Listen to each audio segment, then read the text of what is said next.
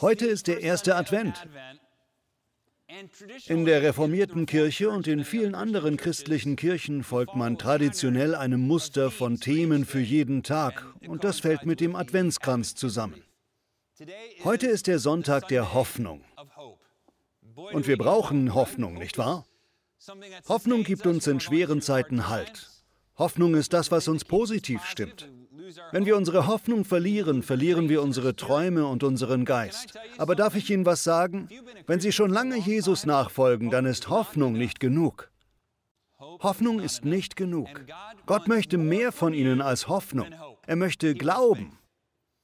Er möchte, dass Sie Hoffnung haben, aber er möchte, dass diese Hoffnung in Wissen und in Handeln umgesetzt wird. Genau das ist Glaube. Die heutige Predigt hat den Titel Hoffnung für Anfänger. Wissen Sie, was ein Anfänger ist? Ein Debütant, ein Novize, ein Neuling, ein Beginner, ein Grünschnabel, ein Neophyt. Gibt es noch weitere? Hoffnung ist für Anfänger, sie ist für Neulinge. Hoffnung ist für Menschen, die neu im Glauben sind. Hoffnung ist für Menschen, die eine Ausrede haben, um Gott nicht zu vertrauen. Hoffnung ist für Menschen, die die Bibel nicht gründlich gelesen haben. Hoffnung ist für Menschen, die denken, vielleicht probiere ich es mal aus. Aber wenn sie seit vielen Jahren Christ sind und sagen können, als ich an diesem dunklen Ort war, hat Gott mein Gebet erhört, oder als ich in dieser schwierigen Zeit war, hat Gott mich durchgetragen, dann erwartet Gott mehr als nur Hoffnung von ihnen. Er erwartet etwas Glauben, dass sie wirklich darauf vertrauen, dass er gut ist und sie durchtragen wird und dass er tun wird, was er versprochen hat. Glauben zu haben bedeutet etwas zu tun. Ganz praktische Schritte in die Richtung der göttlichen Hoffnung, die in ihrem Herzen ist. Wenn Sie erlebt haben, wie Gott in Ihrem Leben gewirkt hat, dann haben Sie nicht das Recht, nur herumzusitzen und zu hoffen. Heute ist es an der Zeit zu glauben. Und Glaube wird daran gemessen, was sie tun, nicht daran, was sie behaupten, für wahr zu halten.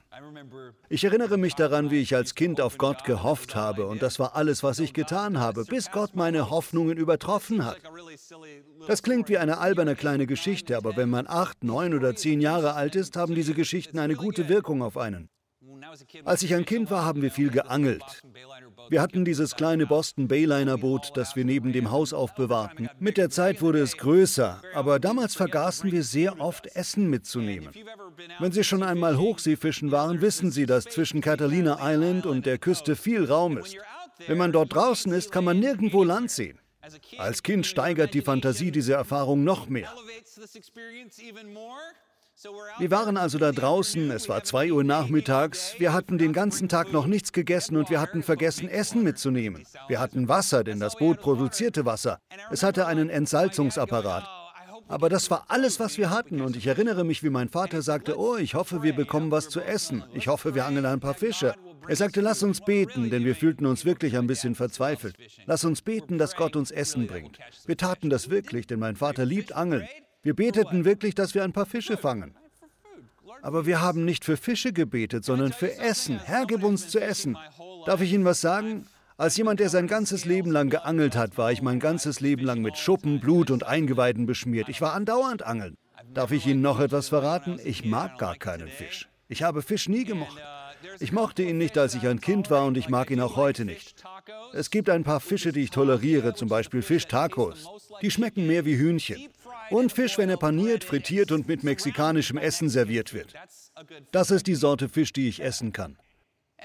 Ein Freund von uns hat uns einmal zu einem gedämpften chinesischen Fisch eingeladen, der wie in einer salzigen Sojasauce lag und auch sehr gut war. Das sind die beiden einzigen positiven Erfahrungen von ungefähr 10.000 Fischgerichten, die ich gegessen habe. Als wir beteten, dachte ich an Fisch, aber ich hoffte auf etwas anderes und betete einfach, Gott, bitte lass es keinen Hecht sein. Lass es einen leckeren Fisch sein, einen roten Thunfisch oder irgendwas in der Art. Wie auch immer, wir beteten und beteten. Es verging nicht viel Zeit und das ist eine wahre Geschichte. Sie können meinen Vater fragen. Ich muss das immer dazu sagen, weil es so weit hergeholt klingt. Draußen am Horizont war ein Lichtschimmer zu sehen. Wir schauten durchs Fernglas und versuchten herauszufinden, was das für ein Ding war. Als wir näher und näher kamen, stellten wir fest, es war ein riesiges Plastikfass mit meiner Lieblingsspeise, als ich acht war. Jack Links Original. Getrocknetes Rindfleisch, Mann. Das war getrocknetes Rindfleisch. Eigentlich war es von Slim Jims, aber das ist das einzige Bild, das ich finden konnte. Es war in Plastik eingewickelt und es waren die kleinen Stücke, wie man sie bei den Spielen beim Kindersport bekommt. Als wir herumfuhren, fanden wir etwa zehn Fässer davon im Meer schwimmen. Wir haben sie mit unseren kleinen Keschern aufgesammelt, nur ich und mein Vater. Die ganze Brücke war voll von diesem getrockneten Rindfleisch von Jack Links. Kein Fisch für mich, Mann. Getrocknetes Rindfleisch ist wie Speck zum Mitnehmen. Es war das Beste, was ich je hätte essen können. Ich war so aufgeregt. Das war lustig, denn selbst als Kind hat mich das immer noch beeindruckt, wie Gott es liebt, unsere Hoffnungen zu übertreffen. Wenn wir an Fisch denken, denkt er an getrocknetes Rindfleisch. Wissen Sie, was ich damit meine? Es gibt etwas Erstaunliches daran. Ich denke daran zurück und wenn ich gezwungen wäre, mein Leben zu beobachten, würde ich, vielleicht geht es Ihnen auch so, eine Wiederholung vieler solcher Momente sehen, in denen ich für meine Hoffnungen gebetet habe, aber Gott mir mehr als das gegeben hat, was ich mir erhofft hatte. Ich habe genug solcher Erfahrungen gemacht, in denen mir klar geworden ist, dass Gott keine Hoffnung mehr von mir will. Er will glauben. Er will, dass ich etwas viel Größeres sehe und dass ich so handle, ganz praktisch, dass das, worauf ich hoffe, übertroffen wird. Es gibt einen echt dummen Film aus den 90er Jahren, in dem es aber einen wirklich brillanten Satz gibt. Ich werde den Film nicht nennen, weil ich nicht will, dass Sie ihn sehen. Aber da gibt es einen Satz, als Leute über Glauben sprechen. Er besagt, dass wenn wir jung sind, wenn wir Kinder sind, unser geistlicher Kelch sehr klein ist. Und es braucht nicht viel, um ihn zu füllen und uns näher zu Gott zu bringen. Aber wenn wir älter werden, als Christ würde ich sagen, wenn wir im Glauben wachsen, wird dieser Kelch größer. Der Kelch wird größer und wir brauchen mehr von Gott in unserem Leben. Wir brauchen mehr Zeiten des Gebetes. Wir brauchen größere Taten des Glaubens. Wir brauchen mehr von ihm, mehr von seinem Wort und seinem Leben. Und wenn wir das vernachlässigen, fühlen wir uns auf eine Weise leer, wie wir es als Kinder nicht gefühlt hätten. Es gibt etwas, das im Leben passiert. Wenn Gott ihre Hoffnungen oft genug erfüllt, dann möchte er, dass sie wirklich im Glauben voranschreiten. Ein großartiges Beispiel dafür in der Bibel ist, als das hebräische Volk aus dem Land des Pharaos herausgeführt wurde und zum Schilfmeer kam. Gott teilte das Meer für sie und sie gingen hindurch. Das ist ein fantastisches Wunder. Aber wissen Sie noch, was passiert, als die Menschen das nächste Mal an ein Gewässer kommen, an den Jordan? Dieses Mal teilt Gott das Wasser nicht sofort für sie. Er sagt ihnen, sie sollen in das Wasser gehen und wenn sie hineingehen, wird es sich teilen. Und sie müssen ihm glauben. Sie müssen ihm glauben. Als sie ins Wasser gehen, ist das der Moment, in dem es sich teilt. Denn Gott erwartet von den Menschen, dass sie darauf vertrauen, dass er tun wird, was er zuvor getan hat. Aber er will mehr Glauben von ihnen. Er möchte, dass sie sich richtig strecken. Er will, dass sie weitergehen, als sie bisher waren.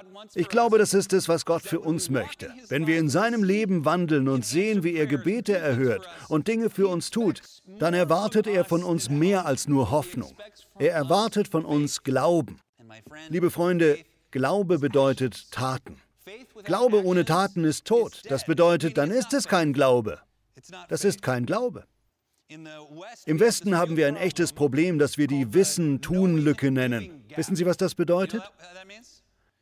Es bedeutet, dass wir Dinge studieren und zum Unterricht gehen. Heutzutage gibt es viele Leute, die einen Masterabschluss haben, aber nie wirklich etwas getan haben.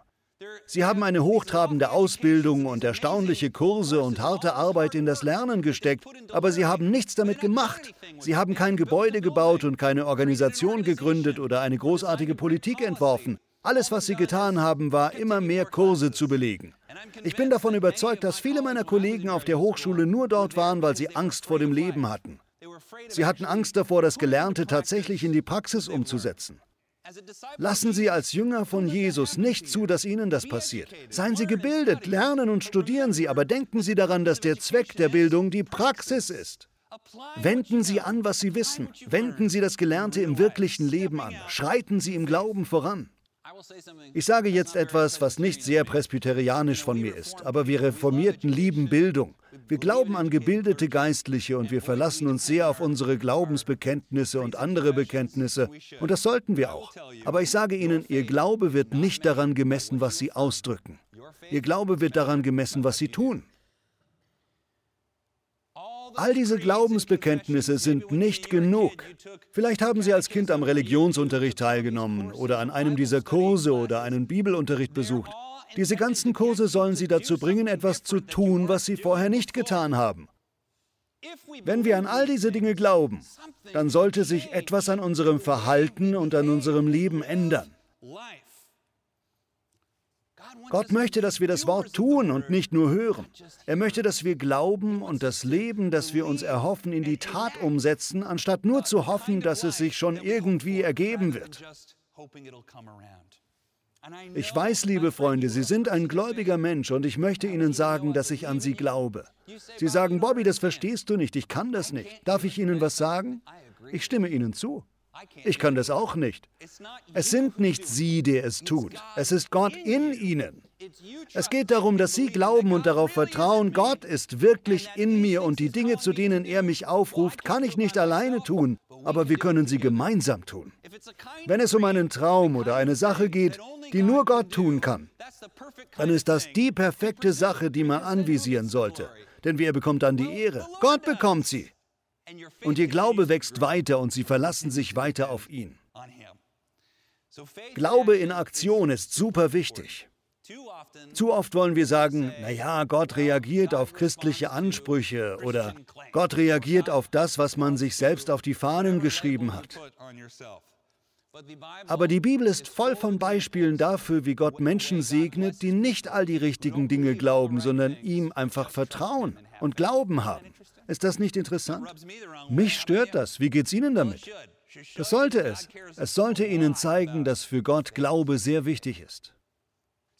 Wenn Sie zwei Menschen haben, die Angst vor dem Fliegen haben, und der erste sagt, ich weiß, dass Flugzeuge sicher sind. Ich vertraue dem Piloten, ich glaube an die Statistiken und die Technik. Ich weiß, wenn ich in das Flugzeug steige, bin ich vollkommen sicher. Aber ich habe trotzdem Angst, also tue ich es nicht. Und der zweite sagt, ich habe meine Zweifel an diesem Piloten. Hat er getrunken? Und bei dem Flugzeug bin ich mir auch nicht sicher. Es sieht ein bisschen klapprig aus. Aber er steigt trotzdem in das Flugzeug. Vielleicht ist er ein Baptist und hat vorher noch ein Glas Wein getrunken, damit er nicht ausflippt. Vielleicht hat er sich von seinem Schwiegersohn an den Sitz fesseln lassen, aber er ist trotzdem in das Flugzeug gestiegen. Wer von beiden hat Glauben? Sagen Sie es mir. Der, der es sagt oder der, der es tut? Der, der es tut. Glaube ohne Handeln ist sinnlos. Gott bittet Sie heute etwas zu tun. Erinnern Sie sich, dass ich einmal eine Predigt gehalten habe, die hieß, tun Sie etwas. Es gibt zwei Geschichten, in denen Gott auf Glauben antwortet, obwohl die Lehre falsch war. Die erste, die ich heute erwähne, ist die einer Witwe in Zarpat. Viele von uns kennen diese Geschichte. Wenn Sie Ihre Bibel dabei haben, können Sie sie mit mir in 1. Könige Kapitel 17 nachlesen. Es herrschte eine schreckliche Dürre im Land und wegen der Dürre hatten die Menschen nicht nur Durst, sondern auch nichts zu essen. Die Bauernhöfe waren ausgetrocknet, das Vieh starb. Es heißt, nach einiger Zeit vertrocknete der Bach, denn es hatte schon lange nicht mehr geregnet. Da sagte der Herr zu Elia, gehe nach Zarpat in die Gegend von Sidon und bleib dort. Ich habe einer Witwe dort befohlen, dich mit Nahrung zu versorgen. Okay, ein paar Dinge hier. Eine Witwe in der Bronzezeit, in der antiken Welt, war im Grunde so etwas wie eine Obdachlose. Da ruft jemand an. Es ist Gott.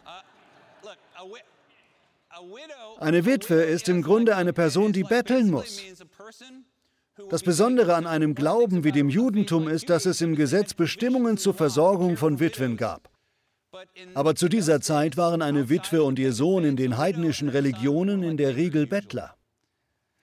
Es ist schon interessant, dass Gott sagt, ich werde eine Obdachlose erwählen, die euch mit allen Lebensmitteln und allem, was ihr braucht, versorgt. Und noch lustiger ist, ich habe einer Witwe dort befohlen, dich mit Essen zu versorgen, und die Witwe weiß das noch nicht einmal. Es hört sich so an, als hätte Gott es der Witwe gesagt, aber sie weiß es noch nicht einmal.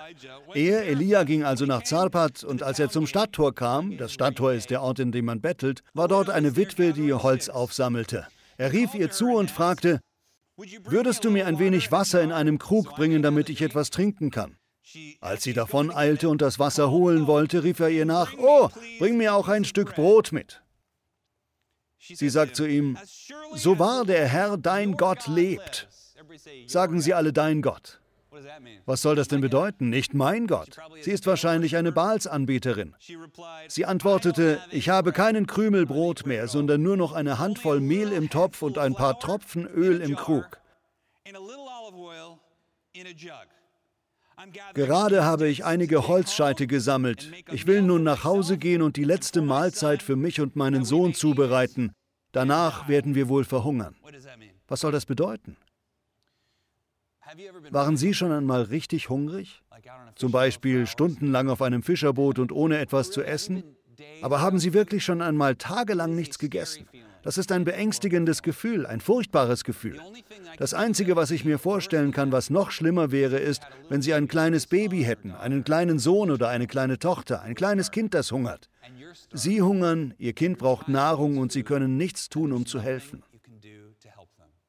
Was für ein furchtbares Gefühl wäre das? Ein schreckliches Gefühl. Sie hatte gerade mal so viel, dass es für einen kleinen Pfannkuchen reicht. Nur eine Kleinigkeit für sie und ihren Sohn, die sie teilen, essen und dann verhungern. Und dieser Kerl hat, lassen Sie mich es mit einem jüdischen Wort sagen, er hat die Chutzpe, die Chutzpe zu sagen, gib es mir, gib es mir. Elia sagt zu ihr, hab keine Angst. Das ist das oberste Gebot in der Bibel. Übrigens das meistgenannte Gebot in der Bibel. Man sagt, es stünde 365 Mal darin, einmal für jeden Tag des Jahres. Hab keine Angst. Geh nur und tu, was du dir vorgenommen hast. Aber back zuerst für mich ein kleines Fladenbrot. Ich liebe das. Mach mir zuerst eins. Gib mir das Brot und danach kannst du etwas für dich und deinen Sohn machen. Chutzpemann, das ist es. Denn der Herr, der Gott Israels, verspricht dir, das Mehl in deinem Topf soll nicht ausgehen und das Öl in deinem Krug nicht weniger werden, bis ich, der Herr, es wieder regnen lasse. Die Frau ging nach Hause und tat, was Elia ihr gesagt hatte. Und tatsächlich hatten Elia, die Frau und ihr Sohn Tag für Tag genug zu essen. Mehl und Öl gingen nicht aus, genau wie der Herr es durch Elia angekündigt hatte. Sehen Sie, sie hat all die falschen Lehren. Sie ist die ärmste Person in der Stadt. Das ist genau das Richtige für Gott, um zu sagen, ich werde diesen Menschen gebrauchen, die weniger hat als nichts, um dir alles zu geben, was du brauchst. Gott hat das einmal zu ihr gesagt und das entfachte etwas in ihrem Herzen. Sie hat geglaubt und das hat sich nicht nur in dem wiedergespiegelt, was sie gesagt hat, sondern auch in dem, was sie getan hat. Stellen Sie sich dieses Opfer vor. Sie geben das Brot Ihres hungernden Kindes zuerst dem Mann Gottes und glauben, weil es das Wort Gottes ist, dass es wahr sein wird. Sie glauben, dass Sie alles haben werden, was Sie brauchen. Was für ein Glaube! Das ist etwas, das mich, ich weiß nicht, dass Gott auf Glauben antwortet. Und eine solche Tat ist unglaublich mutig. Wow! Unglaublich mutig. Sie war eine Außenseiterin. Sie war keine Jüdin. Sie kannte Gott nicht, aber sie hatte Glauben. Danach hat sie allerdings an ihn geglaubt. Eine andere Geschichte, ein anderer Nichtjude ist Naaman der Syrer. Naaman war ein großer General des Königs von Aram und er hatte Lepra. Er war mit Verbänden übersät, litt die ganze Zeit, aber wurde nie gesund. Er versuchte alles Mögliche und war offensichtlich ein einflussreicher und wahrscheinlich reicher Mann. Aber er fand kein Heilmittel gegen Lepra. Es gab ein israelisches Mädchen, eine Dienerin, die zu ihm sagte, mein Herr, wenn du in mein Haus in Samarien in Israel gehst, dann gibt es dort einen Mann, der dich heilen kann. Ein Mann Gottes. Du solltest gehen, er wird dich heilen. Also geht dieser Feldherr zu seinem König, dem König von Aram, und sagt, ich habe gehört, dass es in Israel einen Mann gibt, der mich heilen kann. Darf ich hingehen? Das sind Nachbarn, darum gibt es immer ein paar Spannungen. Der König sagt, natürlich kannst du gehen. Ich gebe dir einen Passierschein, einen Brief. Du kannst diesen Brief dem König von Israel geben und ihm sagen, dass du mit meiner Erlaubnis dort bist und ihm viele Tiere und Geschenke als Friedensangebot bringen. Naaman geht hin und kommt an den Hof des Königs von Israel und sagt, ich habe gehört, dass du Lepra heilen kannst. Hier ist das ganze Zeug und hier ist ein Brief von meinem König. Was nun? Der König sieht den Mann an und zerreißt sein Gewand. Wissen Sie, was das in der jüdischen Kultur bedeutet, wenn man sein Hemd oder sein Gewand zerreißt? Das macht man, wenn einem das Schlimmste passiert, was man sich vorstellen kann. Der Verlust eines Kindes, der Verlust von allem, der Konkurs eines Unternehmens, dann zerreißt man sein Gewand. Das ist ein Zerreißen, das ist wie ein Spiegelbild dessen, was im Herzen passiert, einfach zerrissen. Warum tut der König von Israel das? In der Geschichte nennt man so etwas einen Casus belli, also wenn eine Nation versucht, einen Grund für einen Krieg zu konstruieren. Er sagt, ihr habt mir diesen Mann geschickt und wenn ich ihn nicht heile, werdet ihr uns den Krieg erklären und ihr werdet bla bla bla bla bla. Der König flippt einfach aus. Ist Ihnen das schon mal passiert? Irgendwas passiert und Sie fangen an durchzudrehen und zerreißen Ihr Hemd. Als Elisa das hört, schickt er jemanden zum König, der sagt, Warum hast du dein Gewand zerrissen? Schick den Mann zu mir. Warum? Warum hast du dein Gewand zerrissen? Dienen wir nicht dem Gott Israels, der diesen Mann heilen könnte? Vielleicht sagt Gott das auch jetzt gerade zu Ihnen. Wenn schlimme Dinge passieren, ist es so einfach, etwas in Grund und Boden zu reden und sein Gewand zu zerreißen. Und Gott sagt, warum zerreißt du dein Gewand? Diese Geschichte ist für Sie noch nicht zu Ende, mein Freund.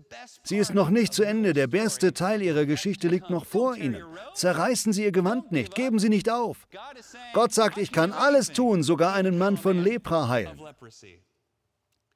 Also schickt der König von Israel Naaman zu Elisa und dieser Feldherr hatte einige Ego-Probleme.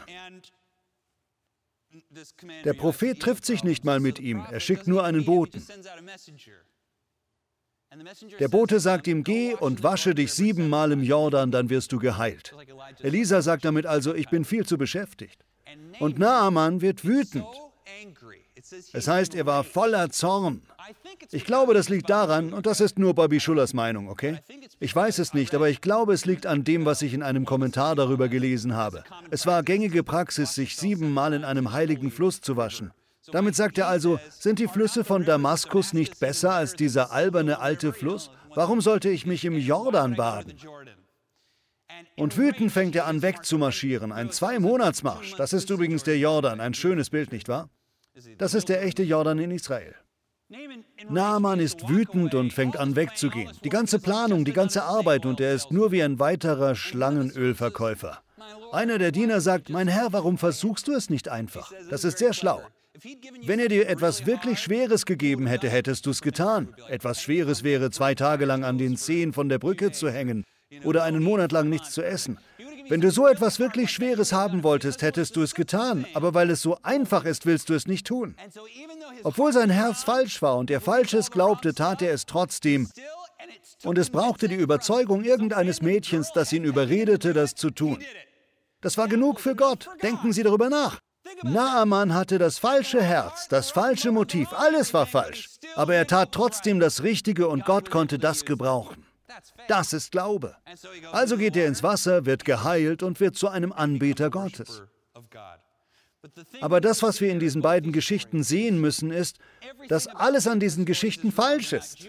Die Leute sind nicht jüdisch, sie sind nichts von alledem, aber sie hören das Wort Gottes und sie tun es. Und das ist genug für Gott. Am Ende ist es die Tat, die beweist, ob man wirklich glaubt oder nicht. Glauben Sie wirklich? Glauben Sie wirklich? Zeigen Sie es mir. Zeigen Sie es mir.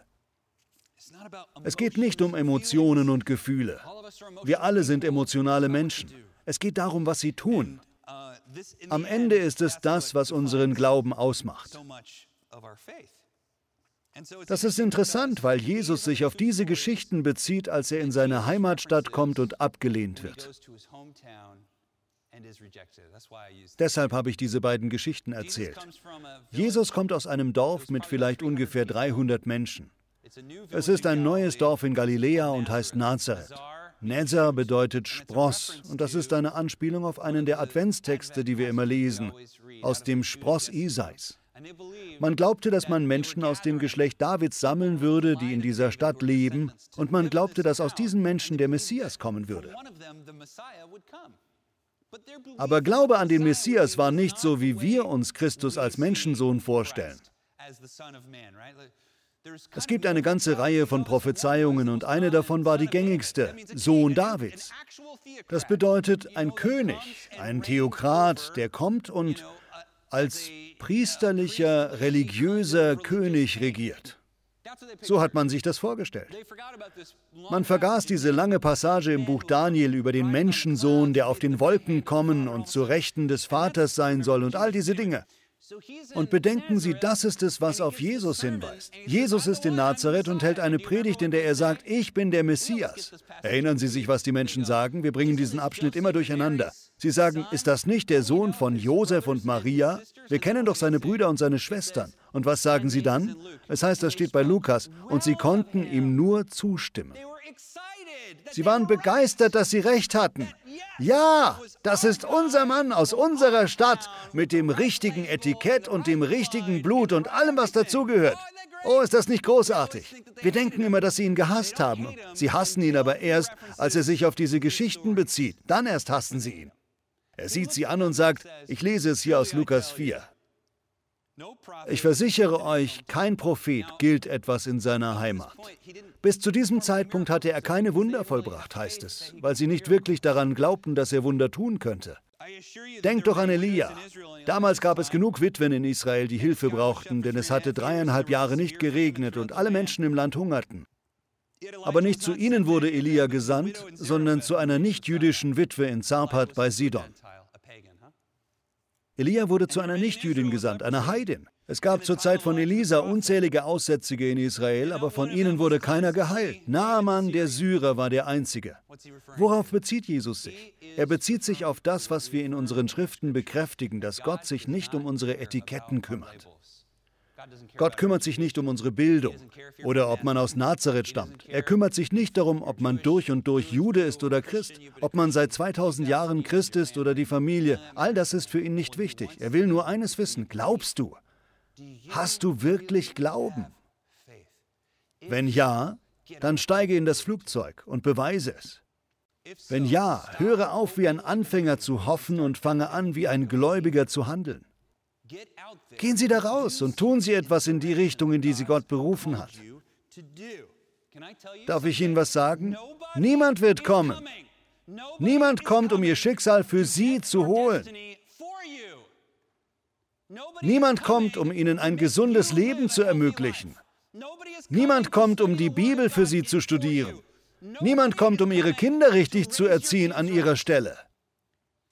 Niemand kommt, um das Leben zu bauen, von dem Sie wissen, dass Sie dazu berufen sind, es zu leben. Es gibt nur eine Person, die das alles tun kann, und das sind Sie. Gott hat Ihnen alles gegeben, was Sie brauchen, um das zu erreichen, was Sie sich erhoffen. Hören Sie auf zu hoffen und fangen Sie an, so zu handeln, als würden Sie wirklich daran glauben. Beobachten Sie, wie Gott es erfüllt. Jesus sagt, dass jeder, dessen Glaube so groß wie ein Senfkorn ist, zu einem Berg sagen könnte, er solle sich bewegen und er würde ins Meer geworfen werden. Wissen Sie, was Jesus mit diesem Senfkorn meint? Er meint nicht hier oben, er meint hier. Er meint hier. Ich habe übrigens neue Schuhe. Er meint, dass sie tun sollen, was sie behaupten zu glauben. Er meint, wenn du nur einen winzig kleinen Schritt machst, anstatt nur darüber zu reden, wenn du einen winzigen Schritt in die Richtung machst und immer wieder kleine Schritte machst, dann wirst du sehen, was ich in deinem Leben tun kann. Und das ist gut. Es ist so gut. Jetzt habe ich das Gefühl, dass ich gemein bin. Ich will nicht gemein sein, ich liebe sie. Aber ich möchte, dass Sie wissen, dass Gott, das lebendige Wort, das Leben und die Autorität Gottes in Ihrem Körper sind. Wir denken an all die Dinge, die falsch laufen. Aber er ist da drin.